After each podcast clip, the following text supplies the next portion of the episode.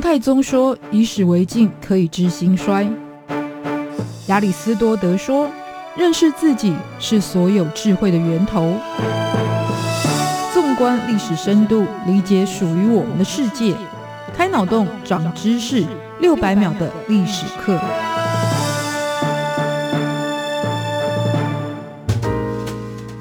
是过去，才能够掌握未来。欢迎您收听这一集六百秒的历史课。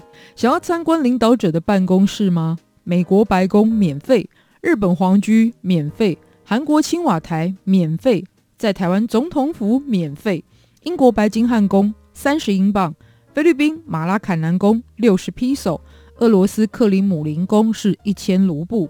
虽然都有限制人数与参观区域，但一定程度上也能一窥政权中心是如何运作。然而，在世界上有一座历史悠久的深宫，至今大众依旧很难一探究竟，也因此更具有神秘色彩，那就是中华人民共和国领导者的住所与办公地——北京的中南海。今天，领导者的 Office 系列就来介绍。穿越千年权力运作的神秘核心——北京中南海的前世今生。中南海加上北海公园，位置是在今天紫禁城的城墙外右手边的地方，三块相连的水域。依照开辟先后顺序，分别是辽代的北海、元朝的中海与明朝的南海。那为什么要开辟这三海？我们就话说从头吧。由三千年前的西周时期开始，今天的北京地区当时就已经建立为都城。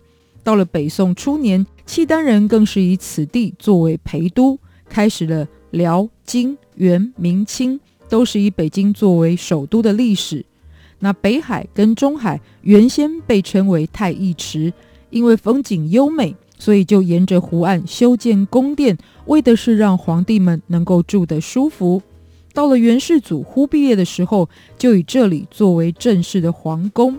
而在接续的朝代，也就是明朝建立以来，本来是定都在南京，但是一四零三年明成祖永乐皇帝登基之后，因为北京是他的权力根据地，所以决定迁都。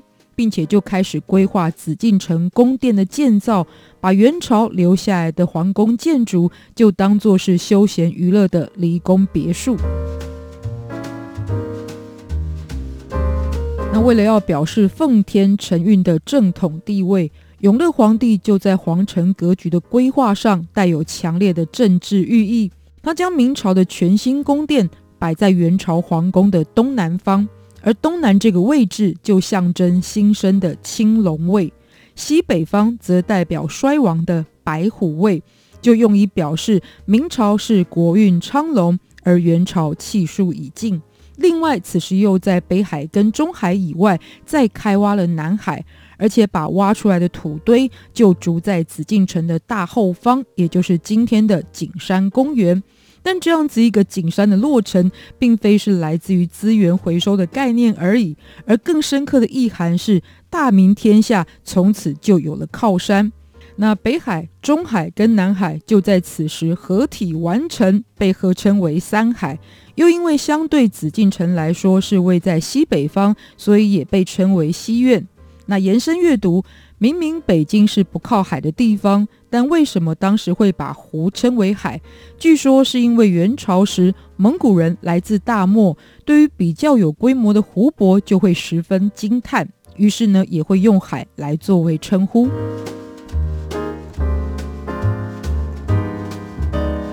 那回到中南海所在的西苑。作为皇家别墅，在园林布置上就是依照古代海上仙山来设计，也就是瀛洲、蓬莱、方丈的概念来打造。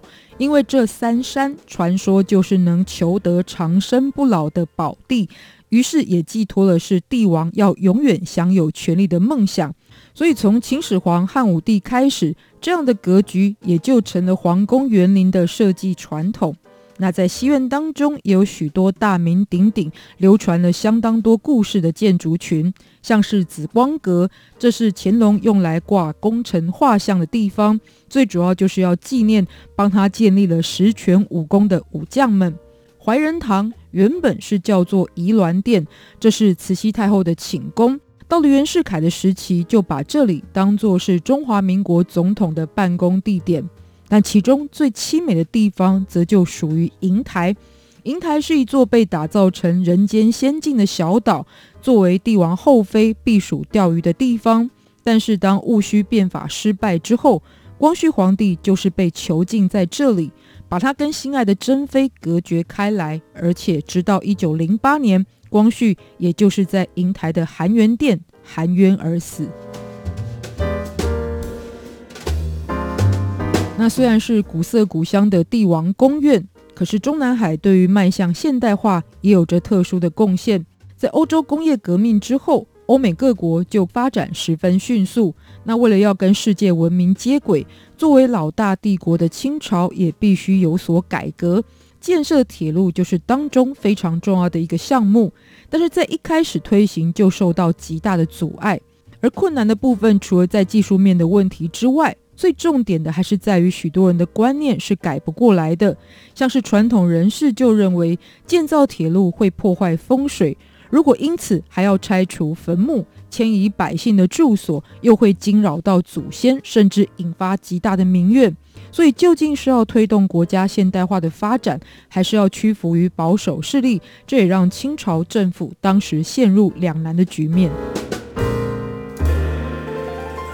那为了要能够正确评估得失，慈禧太后就在一八八八年下令修筑西苑小铁路。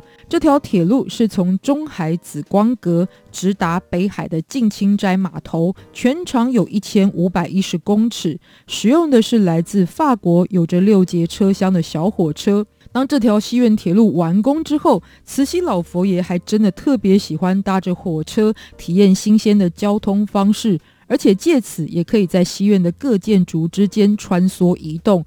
有趣的是，在那个蒸汽火车的年代，因为火车头会发出巨大的声响，破坏了皇城的宁静和谐，所以慈禧就放弃了机械动力，而是让太监用绳索拉着火车头来前进，在两边还有举着旗帜的太监随行。整体来看，就变成了大型轿子的概念。虽然这个举动后来被欧美各国当成笑话流传，可是慈禧太后其实依旧借此认识到了火车的便利性，也决定大力支持，才有了日后铁路事业的蓬勃发展。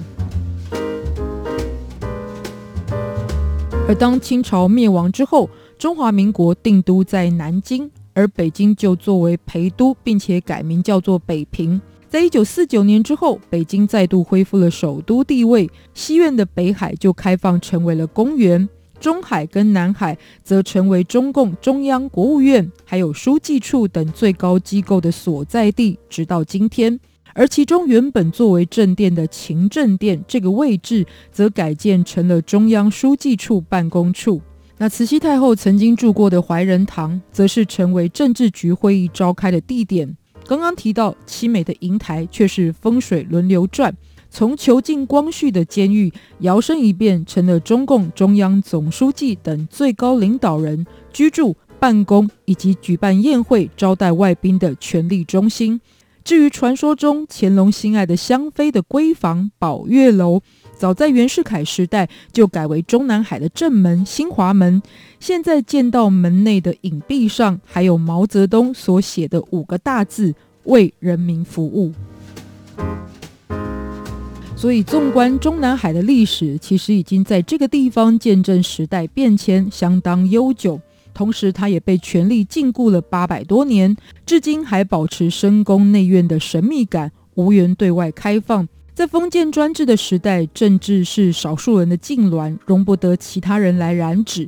但随着思想的解放与制度的松绑，全民一起分享权力，成为普世价值，民主共和更能达到集思广益的效果，让国家政策也就能够走在正确的道路上。从这个角度来看，新华门前那为人民服务的五个大字，也就特别值得深思了。六百秒历史课，谢谢收听，拜拜。